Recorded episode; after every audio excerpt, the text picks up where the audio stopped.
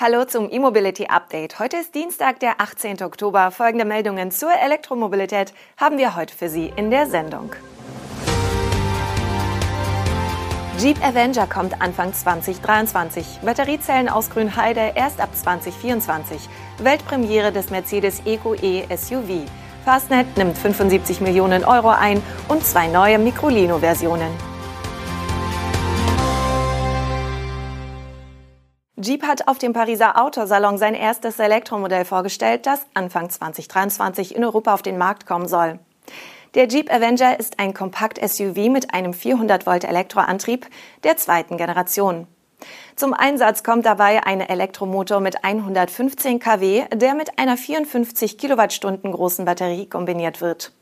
Das sind genau jene Eckdaten, die etwa auch der Peugeot E308 und der DS3 E-Tens aus dem Konzernverbund bieten.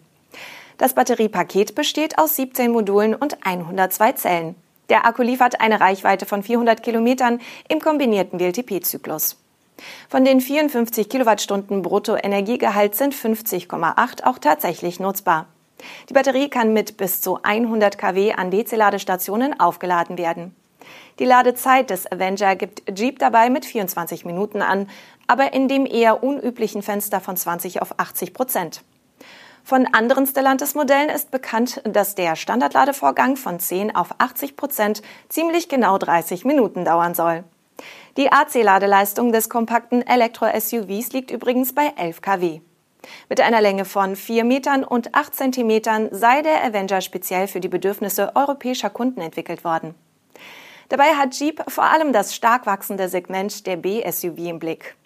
Der Avenger wurde dabei gemessen an der Größe als neues Einstiegsmodell positioniert, da er nochmals 16 cm kürzer ist als der Renegade. Mit einer Bodenfreiheit von 200 mm soll der Avenger den besten Wert der Klasse bieten. Die gut ausgestattete Jeep Avenger First Edition kann bis zum 30. November reserviert werden. Die endgültigen Preise des Sondermodells und auch der folgenden Serienausstattungen sind allerdings noch nicht bekannt. Die von Tesla bestätigte Verzögerung bei der Batteriezellenfertigung am deutschen Standort Grünheide hat offenbar auch einen technischen Grund, konkret die Trockenbeschichtung der Elektroden. Das könnte laut eines Medienberichts den Produktionsbeginn länger verzögern als gedacht. Wie das Handelsblatt unter Berufung auf insgesamt fünf Experten berichtet, laufen die Versuchsanlagen mit der Technologie zwar derzeit recht erfolgreich, es hapere aber an der Umsetzung in Großserie. Der Ausschuss ist einfach zu groß, wird einer der Tesla nahestehenden Experten zitiert. Laut der Insider ist frühestens 2024 mit einer Serienproduktion zu rechnen. Bisher wurden vor allem die niedrigeren Energiekosten und die neue US-Förderung als wichtigste Gründe gesehen, weshalb Tesla in seinem deutschen Werk nun vorerst doch keine komplette Zellfertigung hochzieht. Die bereits bestellten Produktionsmaschinen wurden stattdessen in die Giga Texas in Austin umgeleitet. Der Handelsblattbericht lässt aber offen, ob von der angeblichen Verzögerung bis 2024 auch die Zellfertigung im großen Maßstab in der Giga Texas betroffen sein soll oder nicht. So wird etwa der neue Elektro-Lkw Tesla Semi, der kürzlich in Produktion gegangen ist, ebenfalls mit den neuen Batteriezellen ausgestattet. Bisher fertigt Tesla seine 4680er Zellen für den Semi und das Model Y aus der Giga Texas in der Pilotanlage in Fremont. Die Produktionskapazität dort ist allerdings begrenzt. Mercedes-Benz hat im Umfeld des Pariser Autosalons das EQE SUV vorgestellt als Vielzweckvariante der Business-Limousine EQE. Das vierte Modell auf Basis der reinen Elektroplattform EVA2 kommt gleich zum Start auch in einer sportlichen AMG-Variante.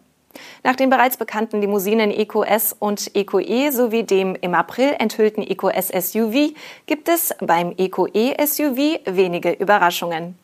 Die Antriebstechnik entstammt der gemeinsam von den vier Modellen genutzten Plattform. Auch beim Design fügt sich das neue Modell nahtlos in die Designsprache der EQE und EQS-Reihe ein. Blicken wir daher auf das, was neu ist. Mit 4,86 Metern ist das EQE SUV das kürzeste der vier Modelle. Der Radstand ist sogar 9 cm kürzer als bei der EQE Limousine. Mercedes preist das EQE SUV dank des größeren Innenraums als besonders vielseitig an, ohne dabei Abstriche bei Hightech und Luxus zu machen.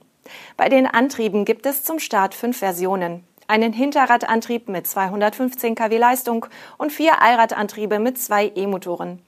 Die beiden zivilen Allradversionen hören auf die Bezeichnungen EQE 350 Formatic mit 215 kW Leistung und EQE 500 Formatic mit den aus der Limousine bekannten 300 kW Leistung. Die mit bis zu 590 Kilometern höchste Reichweite hat erwartungsgemäß die einmotorige Version. Im 500er sind immerhin noch bis zu 547 Kilometer möglich. Das gilt aber jeweils nur für die sparsamste Ausstattung. Ordert man größere Felgen oder andere Features, welche Energieverbrauch, Gewicht oder Luftwiderstand erhöhen, sinkt selbst die WLTP-Reichweite auf bis zu 459 Kilometer. Über die drei genannten Versionen sortieren sich noch zwei AMG-Modelle mit 505 kW in der Spitzenauslegung. Beide verfügen nicht nur über AMG-spezifische Elektromotoren, sondern auch ein AMG-Luftfahrwerk mit spezieller Wankstabilisierung sowie die Hinterachslenkung. Alle Varianten des EcoE SUV teilen sich den bekannten Akku mit 90,56 Kilowattstunden Netto-Energiegehalt. Erwähnt sei auch noch die Anhängelast. Die Einstiegsversion EcoE SUV 350 Plus mit Heckantrieb bietet hier nur 750 Kilogramm, die Allradmodelle aber allesamt 1,8 Tonnen. Preise für das neue Modell nennt Mercedes-Benz zur Premiere noch nicht. Die Produktion der Serienfahrzeuge soll im Dezember in den USA anlaufen. Das europäische Schnellladeunternehmen Fastnet hat eine strategische Investition in Höhe von 75 Millionen Euro erhalten. Das Kapital soll unter anderem für den weiteren Ausbau des Fastnet-Netzwerks verwendet werden. Die sogenannte Privatplatzierung von Schroders Capital soll als eine langfristige strategische Investition das zukünftige Wachstum von Fastnet unterstützen, wie das Unternehmen mitteilt. Der Einstieg des großen institutionellen und nachhaltigen Infrastrukturfonds markiert nach eigener Aussage eine neue Phase für Fastnet. Mit Schroders Capital komme ein Ankerinvestor an Bord, der eine langfristige Perspektive biete. Dem Unternehmen gehören nun rund 10 Prozent an Fastnet. Einen aktuellen Zwischenstand zum Ausbau hatte Fastnet in der vergangenen Woche gegeben. Im bisherigen Jahresverlauf sind 33 Standorte neu hinzugekommen, womit sich die Gesamtzahl zum Ende des dritten Quartals auf 359 erhöht hat. In diesem Zuge wurde auch der 1000. Ladepunkt des Unternehmens in Betrieb genommen. Sechs Standorte sollen im vierten Quartal noch hinzukommen. Die Grundlage für den weiteren Ausbau im kommenden Jahr ist aber bereits gelegt. Im dritten Quartal wurden die Spatenstiche an mehr als 20 Standorten getätigt. Mit Ladevorgängen hat Fastnet im dritten Quartal übrigens Einnahmen in Höhe von 10,1 Millionen Euro erzielt. Das Schweizer Unternehmen Micromobility hat auf dem Pariser Autosalon zwei neue Versionen des Microlino vorgestellt. Die erste Weltpremiere ist die seriennahe Studie einer L6e-Version namens Microlino Light. Diese soll sich vor allem an jüngere Kunden richten. Das Fahrzeug ist auf eine Höchstgeschwindigkeit von 45 km/h begrenzt, weshalb es auch ohne Pkw-Führerschein gefahren werden kann. Einzig ein Führerschein der Klasse AM ist nötig.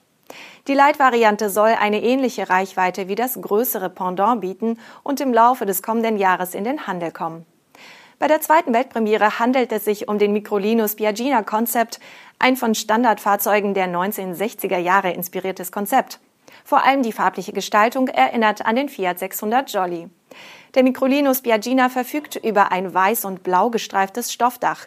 An den Seiten und am Heck ist das Fahrzeug offen.